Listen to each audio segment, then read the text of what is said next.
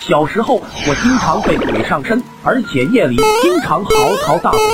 据妈妈说，那声音凄厉至极，根本不像是一个小孩子可以发出的。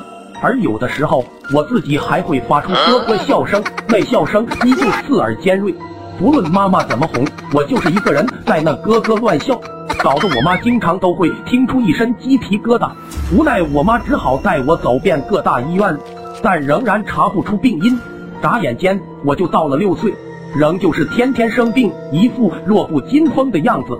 那天我妈照例带着我去看病，我走在我妈前头，突然我就看到路边有一个漂亮的风车，就跑过去捡了起来。起身就看见面前站了一个小姑娘，那小姑娘看着我手中刚捡起来的东西，十分渴望的样子。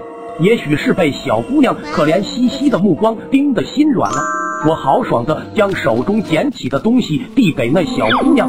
那小姑娘接过风车，转身就跑向了马路的另一侧。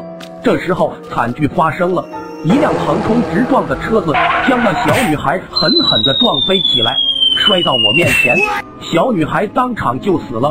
画面很是血腥。我妈急忙跑到我面前，捂住我的眼睛，但我还是看见了那小女孩原本惊恐的表情，突然诡异的笑了一下，我脑袋轰的一声便晕了过去。之后，我妈把我抱回家后，我就开始发高烧，并且一直昏迷不醒。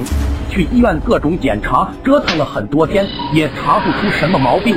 无奈之下，我妈只好带我回了老家，找了一个当地的阴阳先生。那阴阳先生进门后看了我一眼，叹了口气：“你怎么不早带他来啊？你这孩子是招了不干净的东西，那东西是来取他的性命的。现在孩子只剩下半口气了，我也没把握能救活他。”我妈一听先生这话就急了，哭着求阴阳先生救救我孩子吧。先生叹了口气，拿了个小碗，在碗中放了一碗米，然后放到我跟前。恐怖的事情来了，那米一放到我身边，就迅速的跳了起来。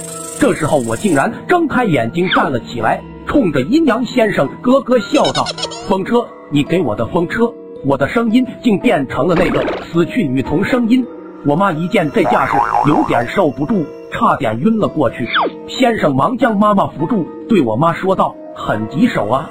那天本来应该没命的是你儿子，这女娃的出现刚好替你儿子死了。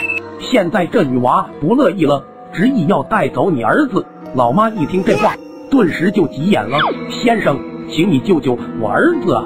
我死都行，不能让我孩子死啊！”